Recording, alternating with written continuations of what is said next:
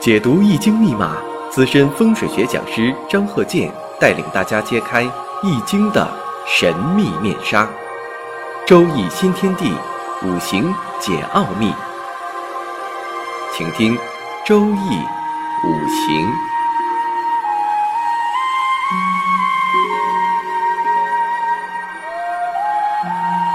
上山微电台荣誉出品。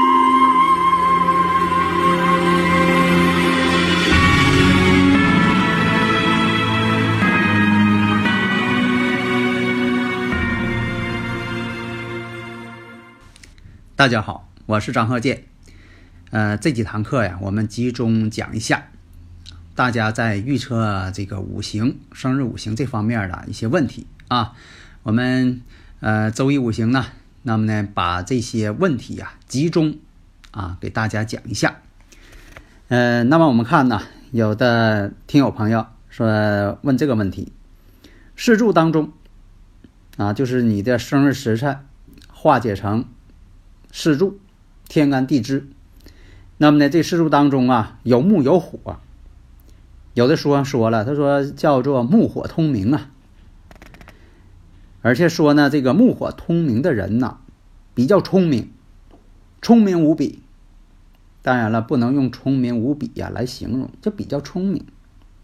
像这个金水相生，说呀，有这种生日五行的人，才华横溢。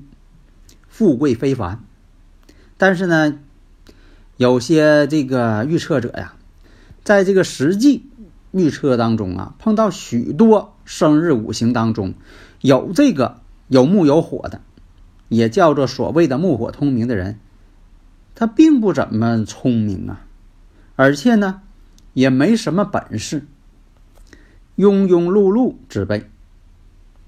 不知道啊，这个诀窍啊，原理呀，到底是怎么回事？为什么说有的人呢，看到这个木火通明啊，反而跟古书说的不一样？那么呢，我在这里我想说呀，这个木火通明的概念本身呢，没有搞清楚。我们说呀，所谓这个木火通明，指的是什么？关键是日干属这个甲乙木，而且要旺。并且这是关键啊，并且取这个丙丁火食神伤官呐为用神，关键是喜用神，并不是说呀，这个人呐生日啊，你把这个生日时辰给他啊变成这个天干地支，你说有这个木火就是木火通明，这个就错了。所以说关键什么呢？要记住，这个日必须得是甲乙木，而且呢丙火。丁火必须得是喜用神，这一点必须弄明白。真正的木火通明这样的生日时辰，它才代表了一种聪明伶俐、才华横溢，属于这个富贵的造化。这古人讲啊。如果大家有呢理论问题，可以加我微信幺三零幺九三七幺四三六，大家呢就说共同探讨，把这个问题呀研究清楚。也有的听友朋友。呃，咨询这个问题，你要说这个生日时辰四柱当中遇到合则吉，逢冲则凶。可是，在实际预测当中，有的时候啊，恰好相反，逢合则凶，逢冲反而吉。这个呢，能不能请啊张教授给解释一下，到底是吉呀还是凶啊？我想在这里呢，回答一下这位听友朋友的问题。遇合则吉，逢冲则凶。这种说法呢，其实啊并不正确。正确的理解什么呢？无论是合还是冲，都有吉有凶。你像说，我以前论过这个婚姻宫，有合有冲啊，它都代表一种动婚之象。我为什么在这里提一下这个婚姻宫呢？有好多听友朋友啊，他只听其一，不听其二。有的听友朋友啊，他片面的理解，他说啊，是否是这个跟婚姻宫这个流年跟婚姻宫一样的时候才叫动婚？那你说非得是啊流年跟婚姻宫相同吗？如果说真要相同，他要错开这一年了，那他得等到六十年才能再相同一次啊。那你说要等到六十年，那这个人他一辈子不结婚了吗？所以说听其一不听其二。所以讲啊，不论是合还是冲，都是有吉有凶的。两者这个吉凶啊，都应该对喜用神有补益，或者是有损害，来决定是否是吉还是凶。所以说，啊关于这个相冲和相合吉凶的问题，在以前呢，我很多这个讲座当中啊，已经都讲过了。啊，特别是这个五行大讲堂，我这个有些关键问题都讲了，但是呢，不可能说的所有问题都讲。啊，有的听友朋友说，那五行大讲堂有这个问题，那你没讲，再讲一讲。有的时候吧，有些问题是举一反三的。我经常讲，我这个研究这个五行没有老师，啊，古人就是我的老师，所以说我研究这个呃古本古籍，然后呢在实践当中领悟到了啊，这五行预测是这么回事儿。这样才有自己的理论和方法，这样你在预测的时候才非常准确。如果说现在呢，啊，有很多方面条件啊，你搁这个课程当中，像我讲的课程当中，你听一下，画龙点睛了，点了一下，应该马上就明白了。这个呀，就像说我们从小学啊一直到大学哈讲一些课程，它不可能涵盖生活中所有的问题。比如说这个乘法口诀。咱们背到了啊，九九八十一，那你会说老师啊，你还没讲十乘十呢。所以有些问题呀，要举一反三。当你能够举一反三的时候，你已经具备了预测五行的最基本的能力。所以啊，对于这个和的问题，只要是合去了这个仇神忌神，对于喜用神来说，有这个生福、有救助的作用。那么这种合呢，就应该当吉论。假如说呢，合去了喜用神，或者是因合对喜用神呢产生了损害作用，那么这种合呢，就是当凶论。下面呢，我们讲一下，有听友朋友啊问这个事儿，说这个生日时辰这个五行预测当中啊，对这个地支不仅是论这个本气，同时呢还分析它的长干。而又有人呢，在这个分析生日啊、生日时辰、天干地支的时候啊，对地支当中只论本气，不考虑长干。请问一下张教授，给讲一下，说这种这个观点呢，究竟哪个对，哪个错呀？用哪种观点最为恰当？这个问题呀，我是这么看的。我们不能否定啊，哪个都对，哪个都错，因为我在预测过程当中啊，也会说地支行冲合害。你看我是比较注重地支的，主要呢还是要考虑什么？地支当中的本气五行，地支当中的长干的这个作用，把它作为一种参考，有主有次才行嘛。但对于啊，你像这个辰戌丑未这样的地支，我们要仔细鉴别。你像我经常讲，我说这个生日时辰本身地支就带有辰戌相冲的，两辰冲戌啊，两戌冲辰呢，这都很重要的信息。特别是今年，今年是戊戌年吧？啊，你自己可以这个验证一下啊。你比如说你自己的生日五行。啊，你说我不知道啊，不知道。你比如说你属龙的，你属狗的，或者你是辰时出生的，或者你是戌时出生的。如果说你是戌月还有辰月，你不知道，这个有情可原，因为你不是专业人士，你可能不知道。特别是你说我是辰日啊，还是这个呃戌日出生的，哪个日出生的，那更不知道了，这也很正常。但是你要说。自己也属龙的，属狗的，这一般大家都知道。特别是你啊，早晨七点到九点，还有晚上的七点到九点。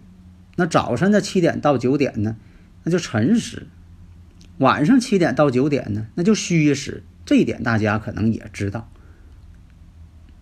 那么这种相冲呢，今年呢格外留意。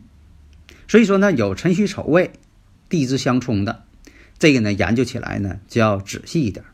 在通常情况下呀，辰戌丑未是按土来论的，因为它本身辰戌丑未就是土。但在这个调后作用，或者将其取用为调后用神的时候，那么又将呢未土、戌土这两个地支啊，长干当中这个火，辰土、丑土这两个地支当中长干这个水，那么在论的时候，那就要看一下，就不能完全的百分之百的就论它是土了。所以在生日时辰论述的时候，没有什么死规矩。你说有一个这个框框，或者有这个模具往上一套，那就得出结论了？没有。就像我举那个例子，我说你是个学员，跟这个教练学开车，学开车你学会的时候呢，你就会不由自主的来转动方向盘啊，油门啊，离合器呀。啊，油门和离合器之间的配合呀，就很自如了。还有你这个学这个自行车，是不是啊？你不会说的在自行车那个呃把的中间你说我摆个量角器啊，当我躲人的时候啊，我得记住躲多少度。学开汽车，你还得问教练说前边有个人儿，人教练说前边有个行人，你赶紧躲。这个时候你就问教练。呃，问教练呢，我这个方向盘打几圈啊？有这种学员，因为有的时候啊，教练呢他会告诉你说，这个地方啊，倒车入库的时候打一圈这个到这个地方的时候，方向盘打一圈半，哎，他就死规矩了。所以啊，这种死规矩、不知变通，这种学习方法啊，他不可能把这个生日五行学好。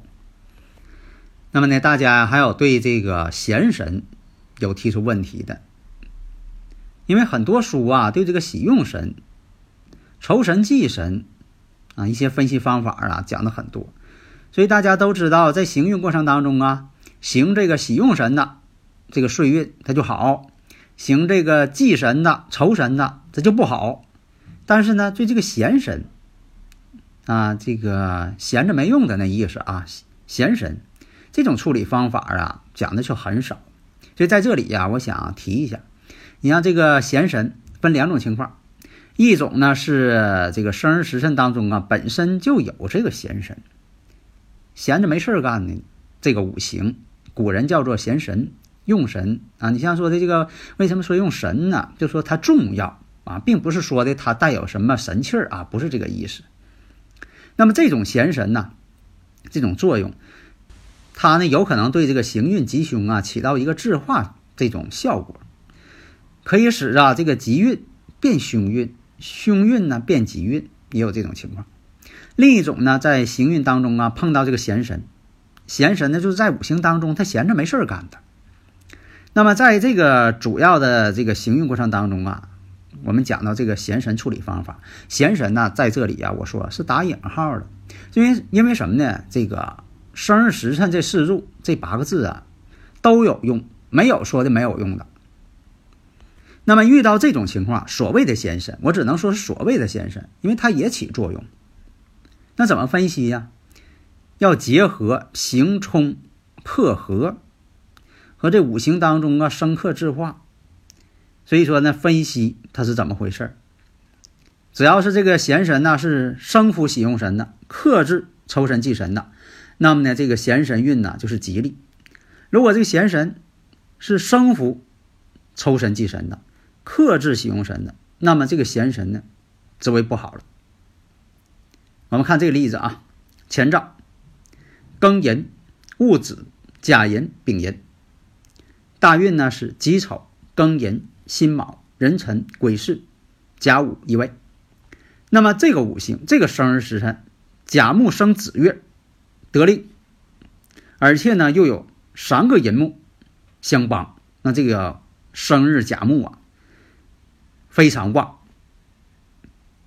年干虽然有这个庚金，但是呢这庚金呐被这个月支泄气，其余三个地支啊又都耗泄它，所以这庚金呢没有力量，没有力量去克木。那么时干丙火食神呢也不得力。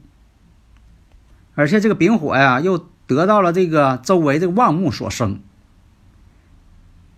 所以这种情况吧，就取这个丙火为用神，那么这个水呢就为忌神。这种情况好像给人感觉呀，说这个庚金跟土啊，好像是闲着没事干。其实呢，他俩并没有闲着没事干。这个金如果在大运或者流年当中出现的时候，看它是什么情况。你像呢，如果说有食神看财星，有官星看印星。假如说这个。当大运流年出现与我说这种情况相符的情况下，哎，这个你看着好像是他闲着没事的，哎，它也起到作用，啊，是好是坏呢？那就是看当时的这个大运跟流年组成形式，它跟组成形式有关系，不是说你见着这个印星来了就怎么样，见着这个财星来了就怎么样，是不是啊？是天干见财呀，还是呃地支啊这个助财呀？这个都有说法。所以说，这个判断的事情千变万化。好的，谢谢大家。登录微信搜索“上山之声”或 “SS Radio”，关注“上山微电台”，让我们一路同行。